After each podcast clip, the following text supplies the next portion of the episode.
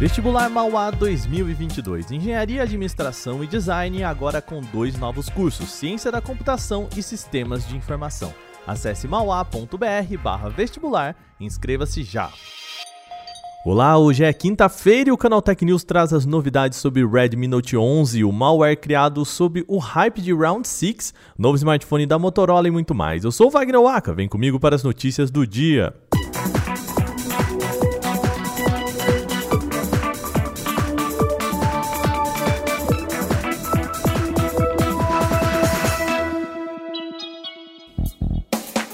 O nosso programa de hoje começa com as novidades sobre o próximo grande lançamento da Xiaomi. A empresa começou a divulgar alguns vídeos curtos sobre o Redmi Note 11, que deve ser oficialmente anunciado só na semana que vem. Aparentemente, o Redmi Note 11 deve ser apresentado com uma tampa traseira de vidro com acabamento fosco, que, gente, é visivelmente mais bonito que os modelos anteriores e tem menor possibilidade de arranhar e também de mostrar marcas de dedos. Outras imagens destacam a espessura de apenas 8,34 mm milímetros do dispositivo e as bordas finas na tela.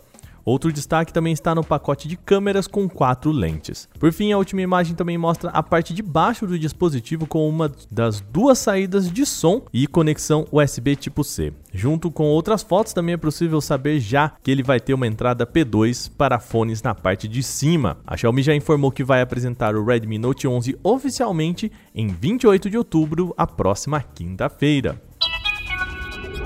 Criminosos estão usando da popularidade da série Round 6 da Netflix para espalhar o malware. A campanha já soma até 5 mil smartphones infectados, sendo que o vetor do golpe tem relação com a série. Golpistas começaram a espalhar um aplicativo que promete falsamente entregar papéis de parede de Round 6, mas que na verdade somente infecta o aparelho com um malware capaz de roubar dados dos utilizadores de Android e também cadastrar as vítimas em serviços pagos via SMS. O total de atingidos se refere ao número de downloads realizados antes de uma atitude do Google que removeu o aplicativo da Play Store após ser alertada pela E7. O malware é conhecido como o Joker, ou o vírus do Coringa, como é por vezes chamado aqui no Brasil. E a praga ó, é presença constante em aplicativos falsos hospedados na Google Play Store. Com esse tipo de risco, vale aqui um alerta então. O ideal é sempre procurar versões oficiais e desenvolvedores reconhecidos, assim como evitar o download de softwares piratas ou de fora do marketplace de sistemas operacionais e de fabricantes. Também é sempre bom utilizar soluções de proteção e manter seu smartphone sempre atualizado. A Motorola pode já planejar o lançamento do sucessor do Moto G50. O portal Technic News disse ter encontrado especificações de um suposto Moto G51. De acordo com as informações, o celular deve ser apresentado pela Motorola já em novembro e é identificado pelo codinome Cyprus 5G. Em relação às especificações, é esperado que ele seja equipado com o Snapdragon 750G e testes de desempenho também já apontam que ele deve vir acompanhado de pelo menos 4 GB de RAM. Em termos de câmeras, o aparelho deve contar com configurações tripla para o módulo traseiro, com um sensor principal de 50 megapixels, auxiliado de uma ultra-wide de 8 megapixels e uma macro de 2 megapixels. Até o momento, a Motorola ainda não se pronunciou sobre esse possível lançamento, portanto, ainda não se sabe exatamente o que é o Moto G51 5G e se ele será lançado por aqui ou qual será a sua faixa de preço. Xiaomi anunciou uma atualização da sua linha de TVs com o lançamento da Smart TV X 2022. O modelo deve vir em duas opções diferentes de tamanho, com 55 ou 65 polegadas, ambas com construção em metal. O dispositivo conta com tela 4K e taxa de atualização de 120 Hz, o que é ideal para jogos. O tempo de resposta é de 6,5 milissegundos com suporte para FreeSync Premium e Dolby Vision. A televisão tem um processador MediaTek MTK 9650 octa-core, em conjunto com 3 GB de RAM e 32 de armazenamento interno. Essas especificações devem garantir uma boa performance de navegação nos menus. Ela também traz recursos de inteligência artificial para otimização na qualidade de áudio e vídeo, além de ajustes automáticos de imagem.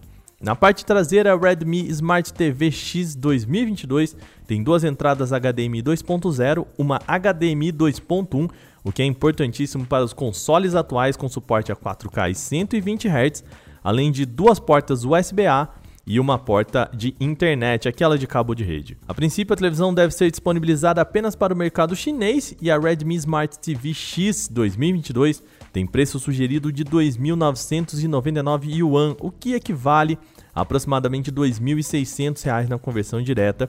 Esse é o modelo de 55 polegadas.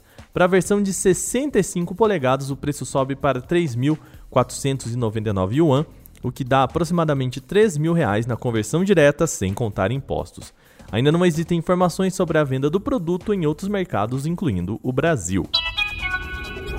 A Philips também está atualizando produtos relacionados a telas, mas aqui a gente está falando de monitores. A empresa está lançando aqui no Brasil três monitores com diferentes propostas. O primeiro é o Philips 499P9H, com tela em ultra-wide em Quad HD e com foco em produtividade. Com isso, ele já conta com uma webcam ali na parte de cima com Windows Hello. Outro modelo é o Smooth Touch, voltado para quem busca um monitor com tela sensível ao toque. Essa linha conta com três tamanhos e definições que vão desde o HD ao Full HD. Por fim, a linha V8 é a mais básica e voltada para quem busca um aparelho para consumo de entretenimento aliado ao trabalho.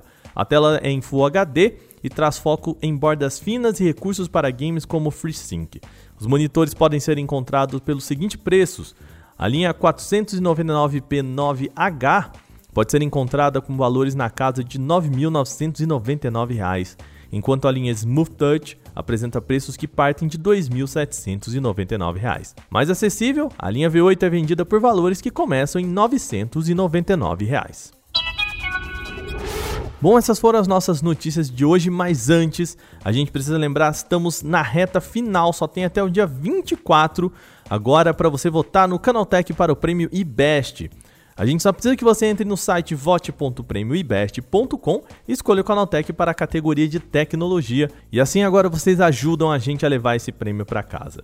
Também antes de fechar, fica aquele aviso rápido, um lembrete que a gente está no podcast da Alexa. Para você ouvir o nosso podcast, é só pedir para a Alexa ler as notícias de tecnologia do dia, testa aí e depois conta pra gente. Este episódio foi roteirizado, editado e apresentado por mim, Wagner Waka, com a coordenação de Patrícia Gnipper. O programa também contou com reportagens de Gustavo de Eliminácio, Felipe De Martini, Bruno Bertonzin, Vinícius Mosquen e Renan da Silva Dores. A revisão de áudio é da Mari Capetinga e a gente vai ficando por aqui hoje. Amanhã tem mais notícias no Canal Tech News. Até lá!